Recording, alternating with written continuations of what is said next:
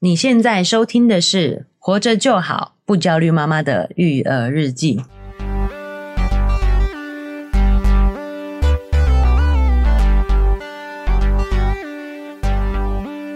我是营养师肉圆妈，大家好，我是奶舅。好，我们上集节目呢，哈，聊到了，诶、母职绑定，对哦，对于我们的女性生涯、职业发展造成了很大的影响。没错，我们在一篇研究中发现呢，在二零二二年的现今，哈、女性已经有了更多的选择，职业上的发职展业上的发展，对哦，甚至很多女性她的收入的水平呢，都已经超过了男性。是但是他们却有意无意、主动被动的在家庭当中呢，选择承担更多的家务活跟这个育儿的任务，对，大大的增加他们生活的压力对以及他们职业生涯的发展。是肉圆妈比较聪明，就想说，所以我就选择做家庭主 妇，想说这样子呢， 这样子比较不会就是育儿跟工作蜡烛两头烧。烧结果没想到烧育儿这边也烧得非常的熊熊烈火啊，哦，不是一蜡烛哈，是仙女棒，对，马 上马马上燃烧殆尽啊！很快就烧完了。对全职奶就说这样的陷阱，除了对职业妇女外，对我们全职家庭主妇也是有非常大的影响的欸。对，好，上次我们针对这个研究哈，去探讨这个母职绑定。对，那我们也把这个母性是否是天性这件事情做了一个讨论哦。嗯所以如果还没有听过的听众朋友呢，可以去听我们上一集是，关于母子绑定的这个讨论。嗯，好、那我们也要再次强调哦，其实很多现今的研究都发现，所谓的母性，它都是后天透过文化、社会舆论、透过媒体的渲染，让我们去信以为真的，是，大多其实是后天养成的。对，大部分哦，哈，大部分嗯绝大部分都是后天养成的。是，哦，这不是奶舅讲的 哈，这是很多研究相关研究都有。所以呢，我们上期有讨论出来了，哎、或许母性真的可能是后天的，对。我觉得这个观念呢，不管正不正确，就对我们就是非常有帮助了。嗯如果是要透过学习，那就不是只有女生单方面的学习，嗯，这个当爸爸跟妈妈其实都要去学习的。对，肉尾妈就讲到一点了哈，就是我们这一期就要更着重在讨论上哈。我们上期可能讨论的是女性职业发展的影响嘛，嗯，我们这一期就要回到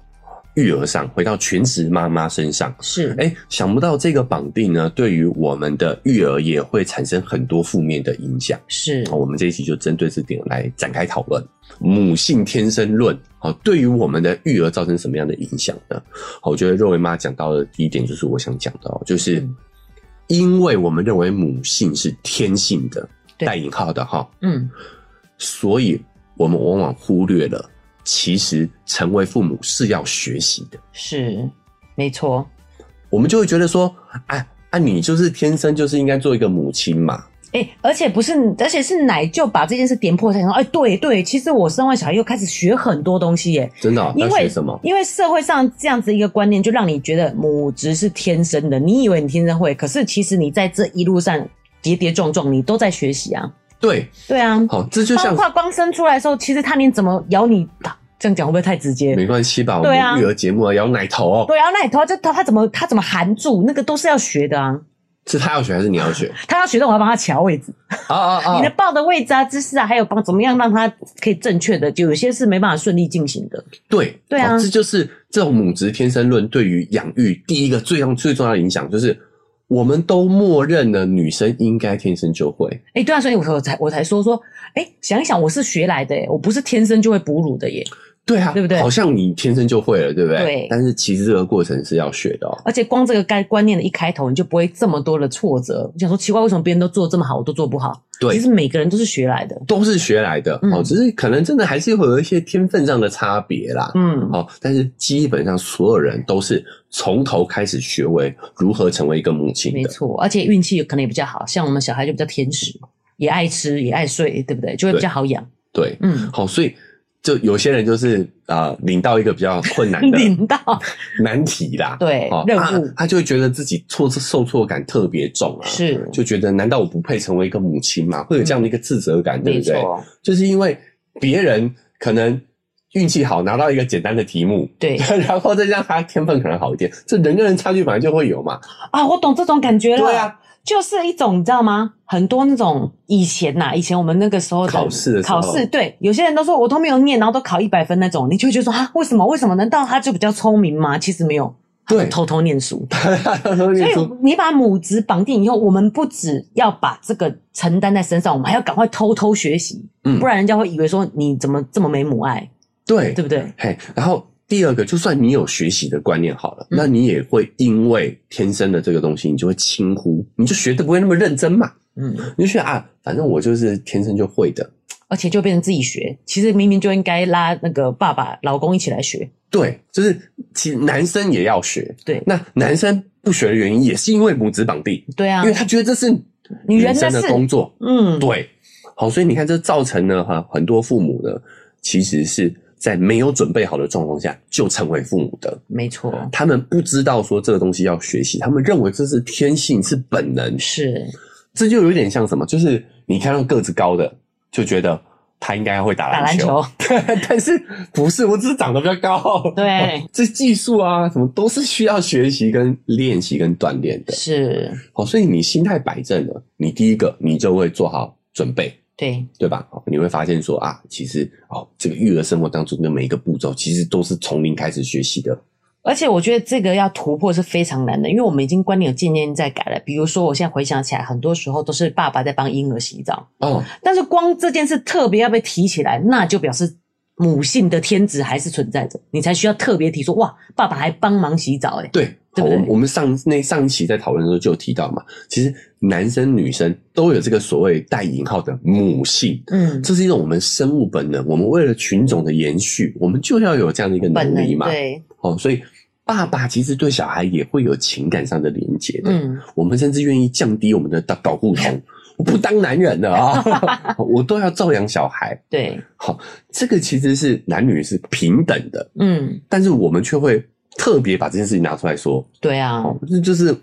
文化因素嘛，是，就是这个母子绑定，所以才会特别拿出来讲嘛。对，哦，其实这东西是男女都需要的，嗯，哦，哎，也都需要一起学习。是，所以你看，我们如果把这个标签拿掉，我们把这个心态摆正了之后，嗯，我们就会让夫妻双方都先准备好成为父母，是，甚至我们可以有要怀孕的时候，我们就知道说要预习了。对，好、哦，哎，怎么做怎么做？对哦，妈妈应该做怎怎么做，爸爸应该学哪些东西？应该要讨论出双方觉得最舒服、最适合的一个方式。对，嗯变成说我们可以提前去做计划，是哦因为我们知道这其实不是天性，是学习的。对，好，我们刚刚讲到的是母子绑定这件事情，好、这对个陷阱对于我们生前，好、 怎么是生前哈？生生小孩产前对，啊、就是产生的影响嘛，嗯就是我们会是降低我们的警觉性，降低我们的事前准备嘛。嗯，好，那我们接下来呢，它会对于我们之后的育儿生活也会产生很多的影响，就是算是甚至是全职妈妈也都会被这个陷阱所束缚住。对啊。奶就跟我讲之前，我就会觉得家庭的，既然我是家庭主妇，那家里的所有工作都是我做的。嗯，呃，肉圆爸帮忙，他做了很多的家事，就是是帮忙的部分。对，我们讲了，这是可以讨论的嘛。对哦，就是也有什么双薪家庭。嗯，好，那家务这个部分，我们就要知道说，哎、不是跟母亲绑定的哦，对父亲也要付出一定的责任。嗯，好，那这个东西我们去达的一个平衡那那那对，奶就是家庭主妇的那个代表人嘛人权斗士嘛， 就是，所以我们即使是家庭主妇，我们也对可以对这件事情提出一些我们的想法，当然可以啊，为什么不行？因为我们就会觉得说，这是家庭主妇就是家庭的事，就是他的工作，这两者有什么不同呢？第一个对，变成是你是被动选择的，还是你是主动选择的？我当然觉得自己是主动选择的啊，那如果你认为母性是天性，那你就是被动选择的啊、哦你在选择成为家庭主妇的原因之一，一定就是觉得说啊，反正这是我的本能嘛，对啊，养小孩就是妈妈的责任嘛，嗯，所以你就会有一点被迫选择成为家庭主妇，会有一些这样的影响，哦，心态差差异会很大，你就会变得是你的选择是被动的，嗯你会被这个所谓的母职绑定所绑定，嗯，就会选择，就算是呃，就这么讲好了，就假设你跟你的先生工作原本是差不多的，嗯哦，甚至弱一点的。对，那这时候你就会觉得啊，在这种情况下，应该我是牺牲职业发展的那一个。是，而且我们从经济来讲就是这样子嘛。如果两个小孩都要请保姆的那个薪，就跟我的薪水差不多了，那我就干脆自己雇喽。嘿，嗯，其实这个有研究发现呢、研究发现，对，就是在职呃职场上，对，我们会潜意识的把母亲的薪水降低，故意然的，后把这块的薪资加到父亲上头，这个是有有设计过的， 社、哦社会文化的影响，再加上说职场上有这样的一个潜规则，这样子啊，是。哦，所以我们会给父亲加薪，然后给母亲减薪可我，觉得这样来来去形成我们讲男主管女主内的这样一个社会刻板印象。对，由内而外的 push 你变成这个样子、哎对，所以我们真的也不觉得我们一个节目能够改变现况啊、是我们真的只能让大家去意识到这件事情，没错让更多人参与到这个讨论跟思考中来。是对，哎好，所以一个全职妈妈她选择成为全职，其实是有一些被迫的存在。就像肉圆妈刚才举这个例子嘛，我赚的钱比较少，那我好像就被迫成为这样，这个就是被迫了嘛，对，这不是我心甘情愿的、啊、那被迫就会有一股牺牲感。哦，就是我们之前讲到的这个母母亲的牺牲感，你的这个牺牲感呢，就会让你的育儿生活像地狱一般啊，没没那么夸 张，哎、你们看不到奶舅表情，但我看他的表情就是，我觉得他天天都这样子看着我，啊 不要说受不了我的样子没有没有那么夸张，但是就会让你的育儿生活是充满着痛苦跟怨怼，怨怼的。嗯嗯，好，那你又陷在这个情绪当中呢，你就没有心力去规划好你的生活。是好，哦其实就像我常跟肉圆妈说，你做好计划，你就会发现一件事情都会更轻松一些。嗯，但因为你现在这个被迫的情绪里头，你就没办法好好的去规划你的。不甘完，有一种不甘愿，就是心不甘情不愿拖着做，对把它做完这样子。对，好、嗯那所以你就造成你的效率低下，就变成是一个恶性循环。 听众朋友来帮我说说话好不好？你知道奶舅有多么碎念吗？就是他就是连洗澡都要我规划啊，洗澡不就是小的喜欢洗大的，或大的我喜欢洗脚的吗？他说你现在到底怎么计划？我说就是洗澡啊，先洗大的，再洗小的，几点洗这样子？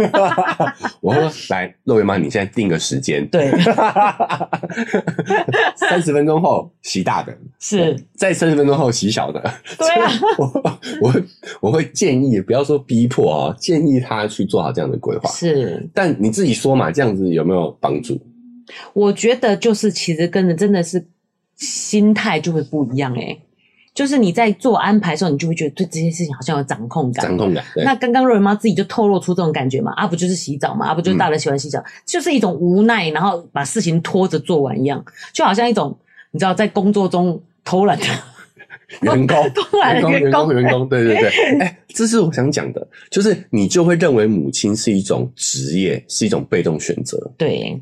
但是我觉得母，身为母亲，我觉得更像是一种创业。哦你是老板，是啊，这个小孩其实是你的企业，其实是你创的企业，哦，就像我们在宅女小红那一集有讲的，哎小红很像这个家庭的 CEO，家庭的 CEO 他在对安排所有的事情，这样对这个心态上的转变，就会让你的育儿生活内容可能是一样的，对但是你做起来是完全不同的。对，第一个效率会提高，第二个你的心情会更愉快。有奶舅有常常一直念我这件事情，我必须要承认，嗯，其实我不知道其他妈妈会不会，但是我常常会觉得说，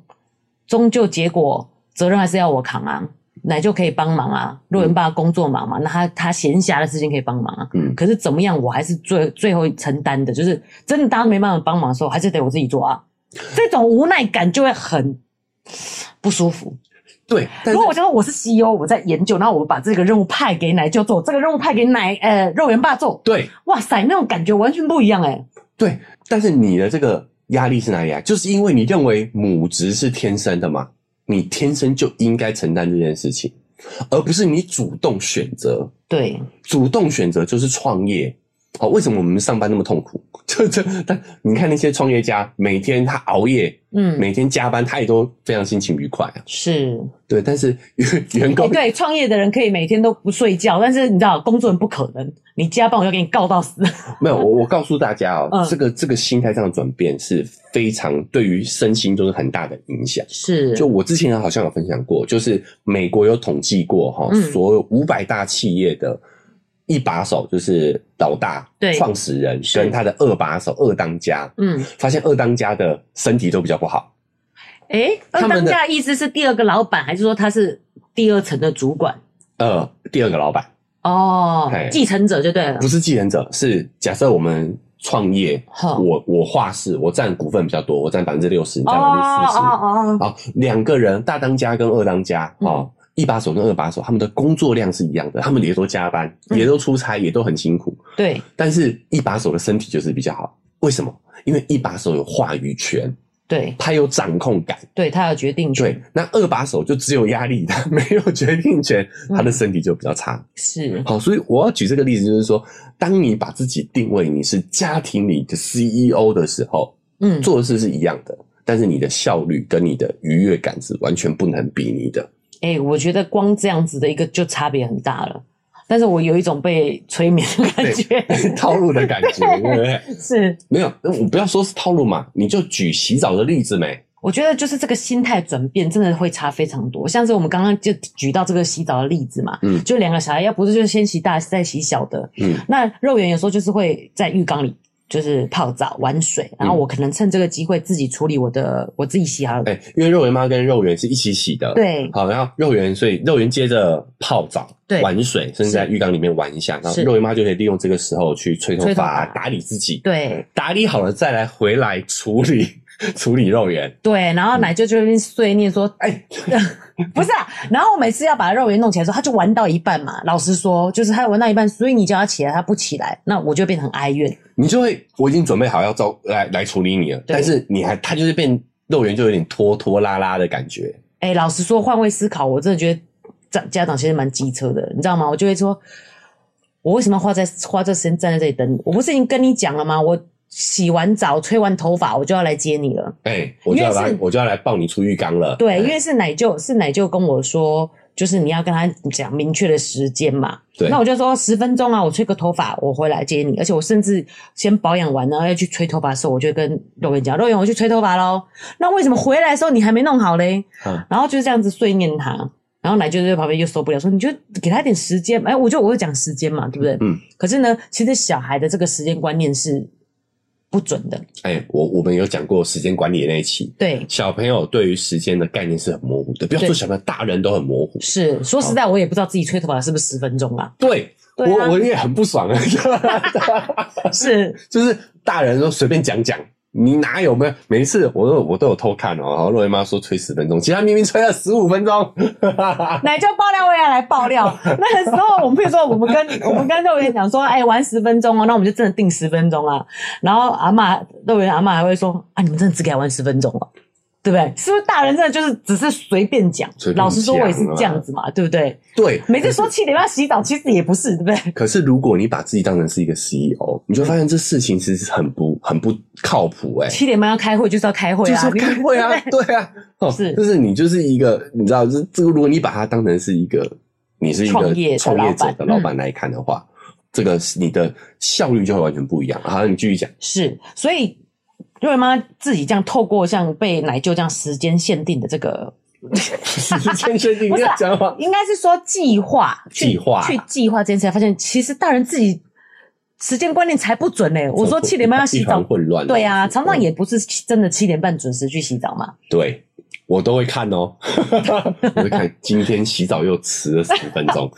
是，所以呢，在跟肉圆讲这件事情的时候，我们也常常起了一点冲突嘛。嗯后来呢，我就发现说，其实肉圆很喜欢唱歌，嗯那他对歌曲的概念也比较懂。那我就拿着手机啊，放一首歌给他听。那我说这首歌播三次哦，三次你就要出来。嗯，结果呢，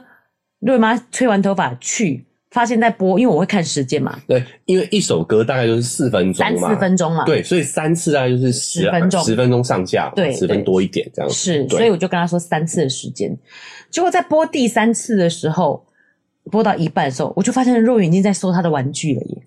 已经准备要收起来了，对不对？对所以他的那个计划是非常非常明确的，嗯就是不是只是说哎歌曲完了我才赶快收，他知道在第二首歌半的时候他就开始收了。对，所以小孩不配合，有的时候是因为大人自己都没有做好规划，给的指令也不够明也确，不够明确。对，好，那关于这一点，我们有机会再找一期节目来聊一下我们这些小技巧啦，好对不好？是好，主要是说，你看，当你成为你是一个创业者，好，对你是一个家庭里的 CEO 的时候，你做好这些规划，然后给明确的指令，哎、嗯其实是蛮过瘾的。爽 不爽？对不对？你看，我把这些事情运筹帷幄，但是你还是要跟员工们商量啊，你不商量就是控制他们。你就是会一个被控告的被告 这个职场霸凌的 CEO。对，对是还是得啊跟小朋友还是商跟小量，朋友配合。嗯，嗯好，那这也是展现你的能力的时候啊，，对，跟他沟通嘛，沟通嘛也是互相练习。互相练习。嗯，好，所以第一个学习嘛，就是育儿这件事情是有一定难度的，对，不是天性，是需要后天学习的。是，第二个，你的心态就会有一个转变，对，你是主动选择，你不再有因为你的身份、你的性别而被迫去选择母职。哎、虽然这个社会我们很难去改变，但光这个心态转变，肉圆妈尝试过很多次， 所以其实还是常常恢复原状啦，就是通都会有这样子的一个转换呐。，对，只要有这个心态，不断提醒自己，这个感觉就是不一样。好，那呃，我们刚刚聊的都是实物面嘛，哈、对，再来，我们就是讲在心理上，其实也会反过来，这个母职绑定也会反过来给母亲很大心理上的压力。嗯，就是育儿其实是一个不容易的过程，对，所以你一定在这个过程当中会产生一些对小孩的负面 情绪。对，然后再来后悔。我对我们讲直接一点，你甚至会有点恨他。嗯，有没有过这样的情绪？有吗？烦比较多，没有到恨， 太大声。想要掐死他这种感觉哈？可是不会，当我你就是想要 leave me alone，我想要一个人独处。对，但是我们我们讲这种不管这种哪些情绪哈，嗯但你有了这个情绪的过后，你就会开始自责。对，没错，好，为什么你会自责？因为你觉得，哎、我的母爱嘞，对啊，我的天性去哪了？我比较不是这个方向，但可能你听听看哦，那就听听看，说不定其实也是一样意思。就小孩明明是我自己生的，嗯我怎么可以这样对他？嗯是我觉他没有选择权，是我选择生下他的，嗯，我怎么能这样对他？哎、也是是一样的意思吗？一样的意思，一样的意思，嗯，就是你觉得这个责任在你嘛？对你觉得你有这个责任嘛？你把嗯他生下来了嘛？对，好，但是第一个我们先讲哦，这个责任是 fifty fifty，一半一半，好，是就是身为这个父亲的，当然也有责任啊，也有责任啊，所以对你不用全扛啊，对不对？是，好，第二个呢，就是其实这也代表说女性也困在这个母职的选择当中，嗯你，就觉得自己是没有选择的啊、小孩也没有选择，对啊，就是又塞不回去，而且又是我决定生，可是我是家庭主妇啊，所以难道就育儿工作不就是应该是落在我身上吗？对，所以关键在于说呢，其实如果我们知道说啊，这个母性是后天养成的。嗯我们就会接受说自己对于小孩是有一些负面观感的，嗯，这个是合理的，是，是被允许的。嗯好，我们不会觉得说，哎、我怎么会讨厌自己的小孩啊、我我的母爱嘞，我是不是跟一般人不一样？所以我觉得这个很重要的原因是，不要说小孩都看着我们怎么样过生活来学习。嗯其实我也是在跟奶舅学习。嗯，那然后肉圆自己也会跟我说，肉圆说跟奶舅玩很好玩，但是他有时候也会跟我说，他不想跟我玩，他现在不想跟我玩。嗯，就是我也在跟奶舅学这块，我以前其实都是会强迫自己提起精神来跟他们玩，对，我不会真的看看自己说啊，我现在有点想休息了，不要玩。哎，对，我我不想玩，我就跟他说我不想玩。哎、而且奶就是就算是在看手机、看 iPad，也可以说哦，没有，我没有跟你玩哦，我要看 iPad 哦，这样对，但是一般母亲做不到我不这样行，啊，对啊，不 行、啊， 对不对？就因为你们觉得这是你们的天职。没错，当你有了想要休息，或者是想要暂时不理他，或者对他有负面情绪的时候，你们就觉得自己是一个不称职的，而且我们不准年轻小，我们不准小孩玩这些东西，那你怎么可以自己玩呢？对，呃，那其实这个不只是我们在聊这个话题而已嗯哦，其实著名的这个心理学家叫温尼考特呢，是就是我们讲的这个不焦虑妈妈 （Good Enough） 啊，的这个理论的创创造者啊、对，他就有提到过哦，其实妈妈的这种愧疚感，就是发现自己对孩子有这些不该有的情绪的时候，就会让他们产生这种罪恶感。哦，那就这样猜我就懂了。嗯，这拆解它的这个原因就是，对，我们怎么会觉得这些感受是不该有的？就表示我们觉得我们就是要百分之百全然的爱小孩，是一种天本来就应该要天的。嗯应该要有的，对，所以没有代表我没有百分之百的付出，没有百分之百爱小孩，就代表我不正常嘛。对啊，好，那这很大一部分呢，哈，其实是来自于这个社会对于母亲的期待，对，就是母性是一种本能。是，但是温尼考特就指出哦，其实对孩子出现这些嫉妒、厌烦啊、后悔的情绪都是非常正常的。嗯，好、其实是所有人都有的。是，当你下次有这个情绪的时候，你要先接受自己，嗯有这样的一个情绪，这是非常正常的。对，为什么？因为就像我们说的，没有妈妈是一百分的，嗯，只要六十分就好，所以是 good enough 是， mom。嗯哦，那经过我们这两期，我们也要把这个 mom 打上引号，good enough parent， ，good enough parents 对。对，哦，这也是我们节目的标题哈，是再是次宣是传一下。 节目还有英文名称 一个哦，名称，一个名称啊。好，其实我们对于这个母亲的这种近乎一百分的要求，嗯，是来自于我们对于母子绑定之后的过度强化。嗨，大家喜欢我们的节目吗？喜欢的话要订阅追踪啊！如果你使用的是 Apple Podcast，记得给我们五星好评。如果你觉得很有收获，欢迎你分享给你的朋友，这对我们来说很重要哦。另外，在我们的文字说明栏位呢，有我们的赞助链接。如果你想支持我们的话，点一下这个链接，五十块钱请我们喝杯咖啡，就让我们更有动力把这个频道经营下去喽。谢谢你们。家。他要把它强力粘着住啊，对，我们在很多舆论上，比如说我们讲这个是呃母性是本能啊，好，为母则刚，为母则强。对啊，哦，我们还你你有听过一个都会传说，就是母亲在小孩遇到危险的时候，可以把那个冰箱都举起举来，起来，有有 发挥超人的力对量。我也都是这样催眠自己的，对 越来越强壮。 对啊，我们把妈妈塑造成是一个叫钢铁侠般这种超级英雄般的存在。嗯，哦啊，还有像包括也有一些人说啊，神没办法无处不在啊，哦，所以才创造了母亲。对，哇塞，讲这种话哦，这个都是对于呃社会对于母亲的一种错误的投射。对啊，为什么不是创造了爸妈哦，创造妈妈来照顾小孩？对，但是呃，心理学家他们研究就发现说，其实妈妈对于嗯呃子女的这些负面情绪是很正常的。嗯哦，他甚至列了一个清单，好、比如说。为什么妈妈对于子女一定都会有一些负面情绪？因为第一个就是怀孕到生产期间，其实妈妈都处于一种不舒服，甚至有生命危险的状态。是，好、其实她要承担很长一段时间的压力。对，再来哺乳的时候呢，其实也常常会受伤，会被孩子咬伤。对啊，对，嗯然后会你破的皮，嘿，对你的生活、你的这个身体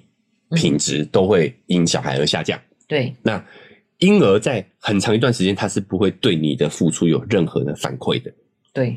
世界是他的中心嘛？对嗯，哦，在婴儿的时期，哦，那甚至他们其实常常会做出让我们很多违背我们意愿的事情。嗯这个时候，他就是他的意愿在扩张。嗯，好，他的自我意识在扩张的时期，他就是会做一些反叛的事情啊。对，好，这是很正常的，所以常常导致妈妈们自我怀疑，对不对？嗯，所以在这个过程当中呢，妈妈产生的这些负面情绪，却因为我们对于母亲的错误期待，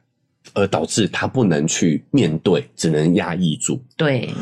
好，这些感受其实都是很真实的，而且很正常的，更是需要被允许去表达的。对，压抑，然后还要自责，说自己怎么会有这些情绪？对，因为这些负面情绪其实本身不可怕，它就是我们人与人之间相处中会产生的。对，就是我们刚刚讲嘛，小孩一开始他是没有反应的，这时候你很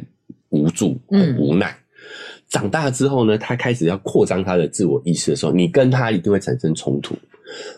哦，我觉得奶就这样一点破，我有豁然开朗哎、欸。对人跟人相处本来就都本会来有这就些是情都绪会有这啊。种情绪的，嗯，哦，所以这个时候你们在拉扯的过程当中，其实也是在锻炼小孩如何跟别人相处。是他的自我意识不能无限的扩张嘛？对，好、哦所以这个时候你给他一些负面反馈，其实是很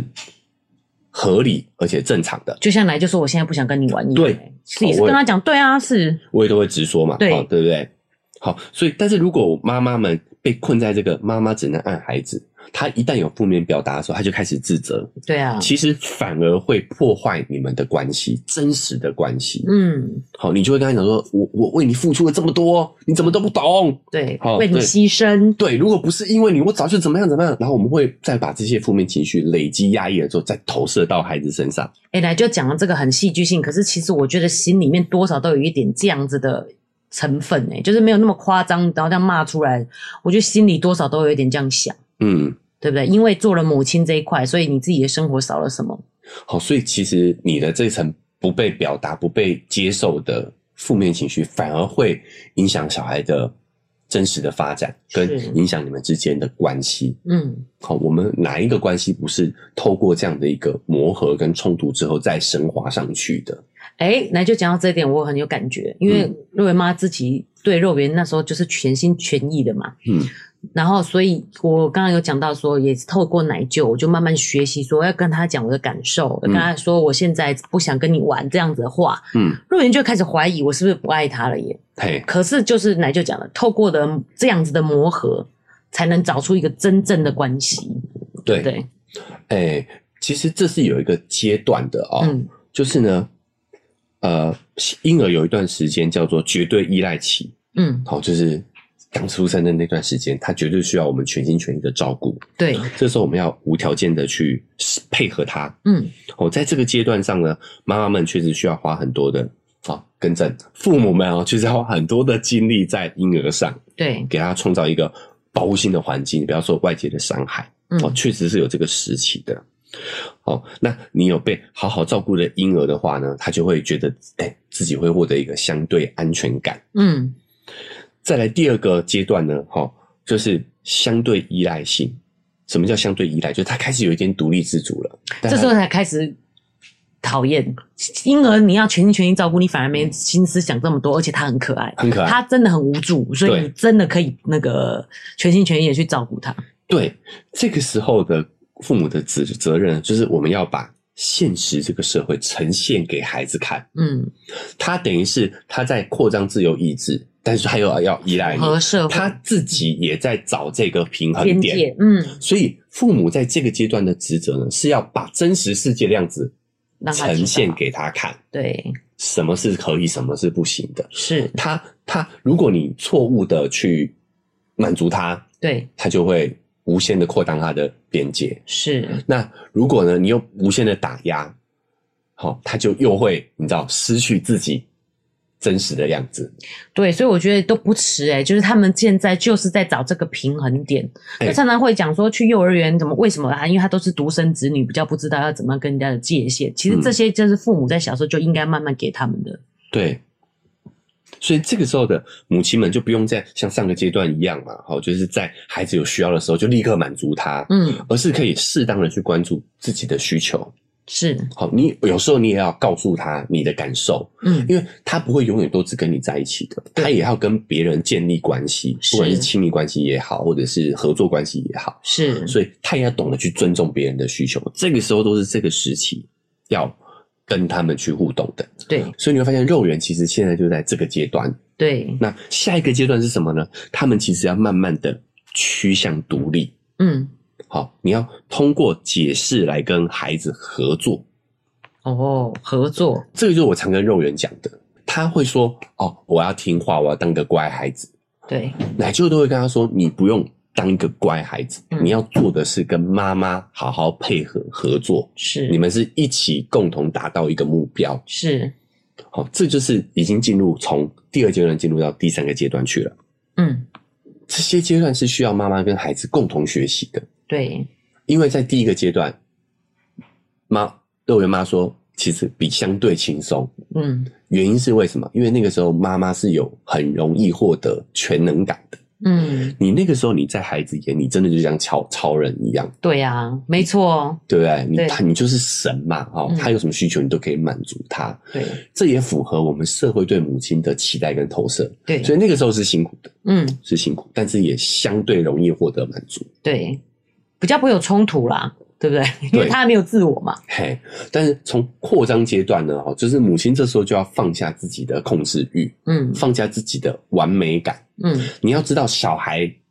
就是会不断的挑战你，对，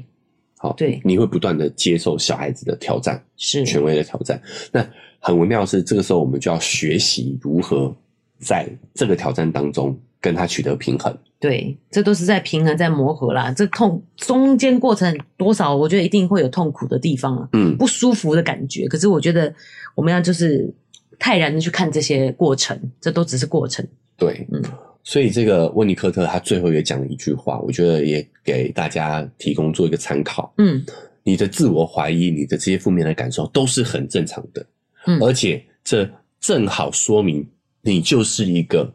足够好的妈妈，你哦就是一个 good enough parent。嗯，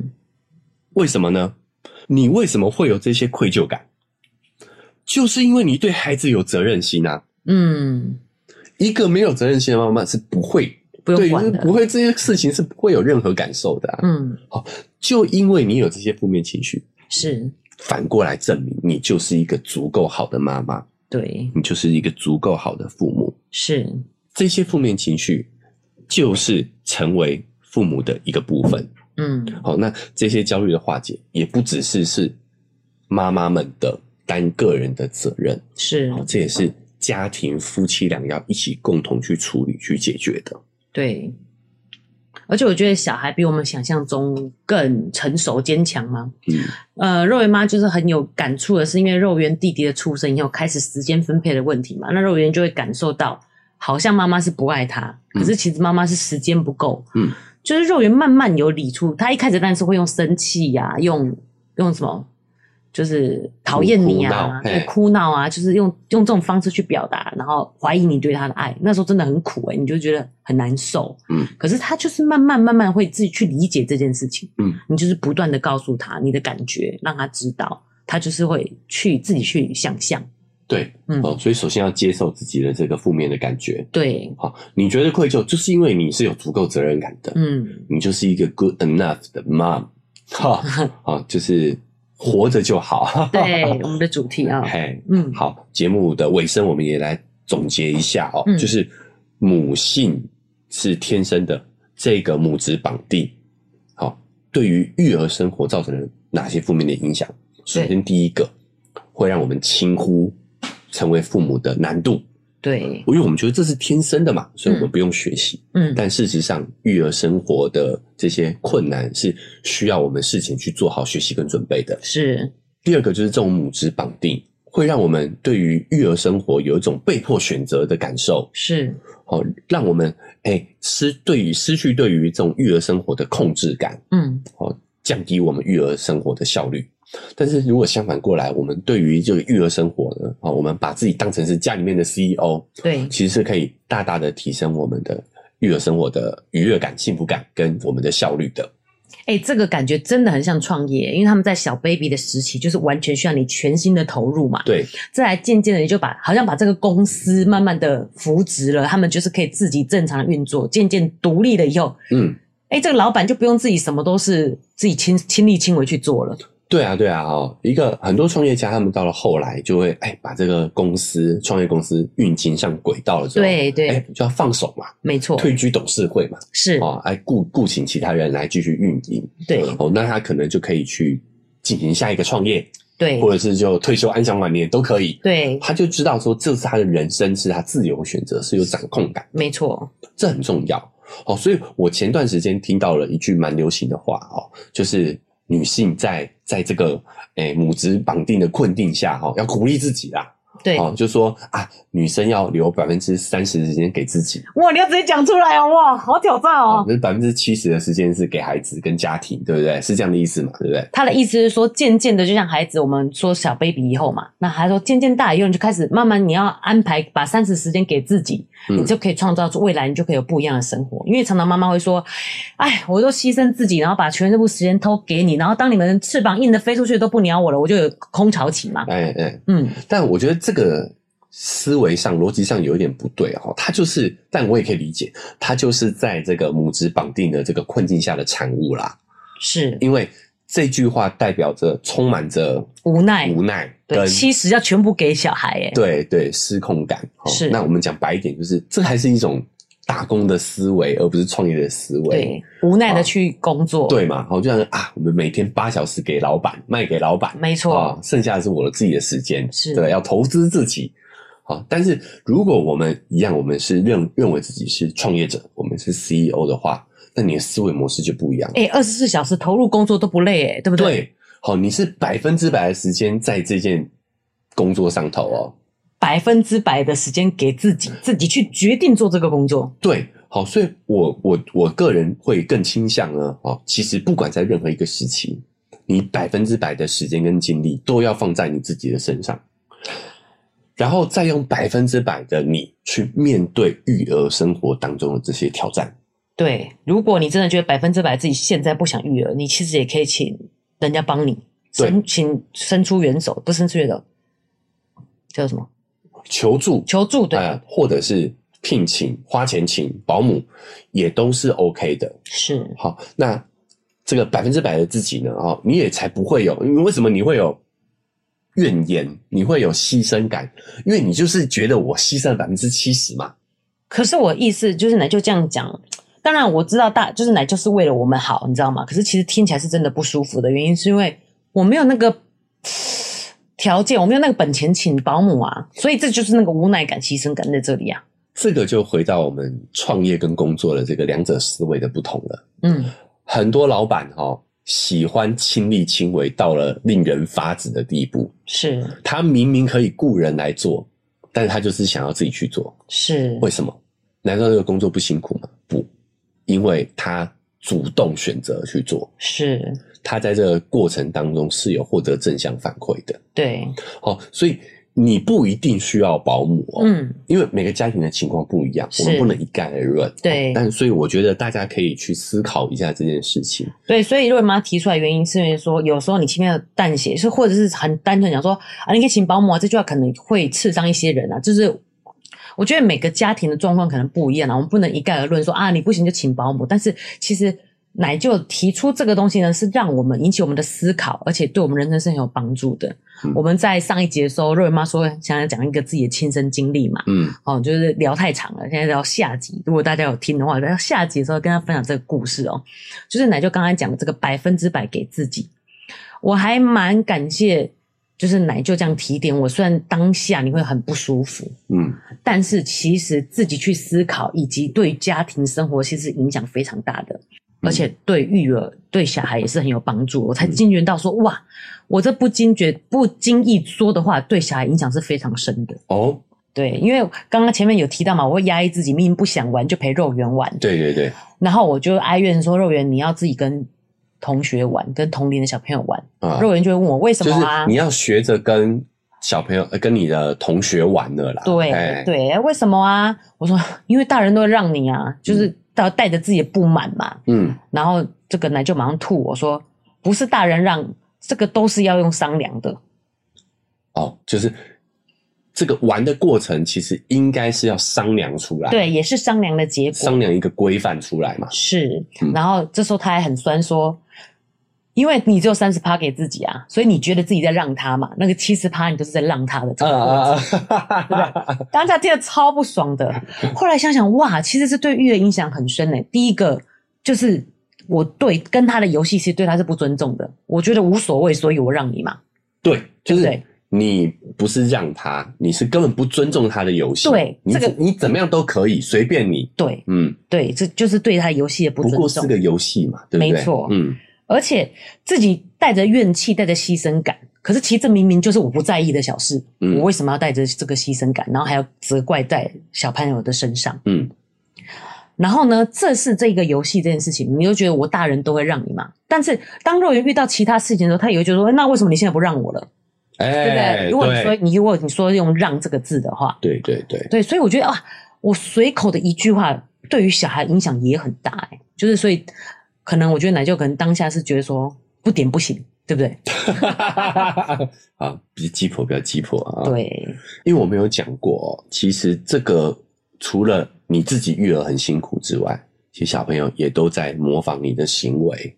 所以，当你是百分之七十给小孩，百分之三十给自己，对，那他也会认为他也需要这样子做。对，所以就变成是说，他以后工作也是百分之七十给老板，百分之三十给自己。对，我有觉得这个意识到这严重性，是因为我觉得肉圆也有想要讨好我们这种感觉，对他也会反过来，他也会觉得，那我也是要讨好你们嘛，我也要对给你百分之七十，是压抑自己，压抑自己的性格本能，直到只剩下百分之三十嘛。我说，我觉得这件事其实非常恐怖欸。你看，这么一不经意的小事，结果造成大家都不舒服，然后我还自己觉得委屈。对啊，就很对没有不对效率啊。嗯，所以我觉得父母就是要把真实的世界呈现给幼儿园这个年纪的孩子看。是，就是当你可以做到百分之百给自己，再用百分之百的自己去面对这些困难、面对这些挑战的时候，嗯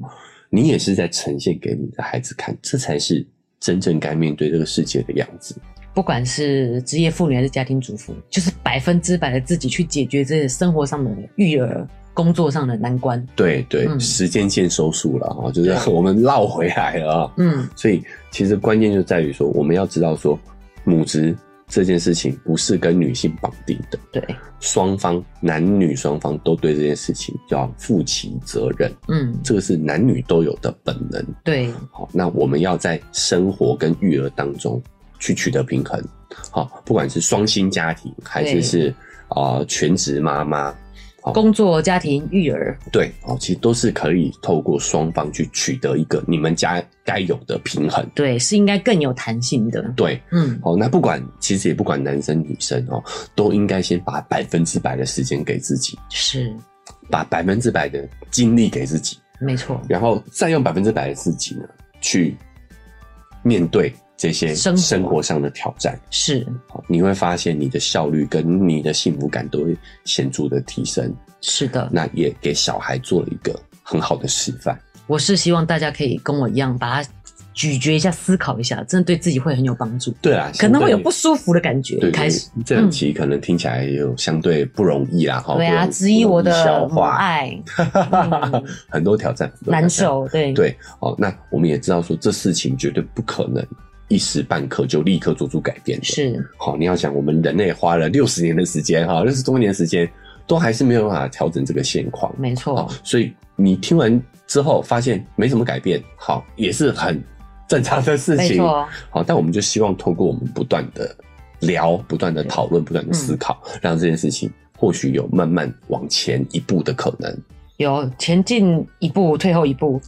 你现在又有牺牲感，就觉得我是 CEO，你知道吗？啊，还是算有改变呐，哦对不对对？对，嗯好、那关键就是说什么叫百分之百的给自己哦？就是你也要接受自己对于小孩、对于家庭、对于另一半的这些负面情绪，是，这些都是可以的、对，被允许的，在关系当中是非常正常的事情。是，好，那透过这一期节目，希望可以引发大家一些讨论跟思考。对，而且你允许自己有这些自由，你的孩子也有这些自由。哎这很，没错重要，啊这都是相对的啊、嗯，好，那因为时间的关系，我们这期节目也到这边先告一个段落啊、是，不管你是用哪一个平台收听的呢，记得追踪加订阅，好、才不会错过我们接下来节目的更新哦。哦，那如果你使用的是 Apple Podcast 或 Spotify，记得给我们五星好评。好，那我们的文字说明栏位呢，还有一个赞助的链接。哎，如果你觉得有点收获的话，啊、想要推动一下我们这个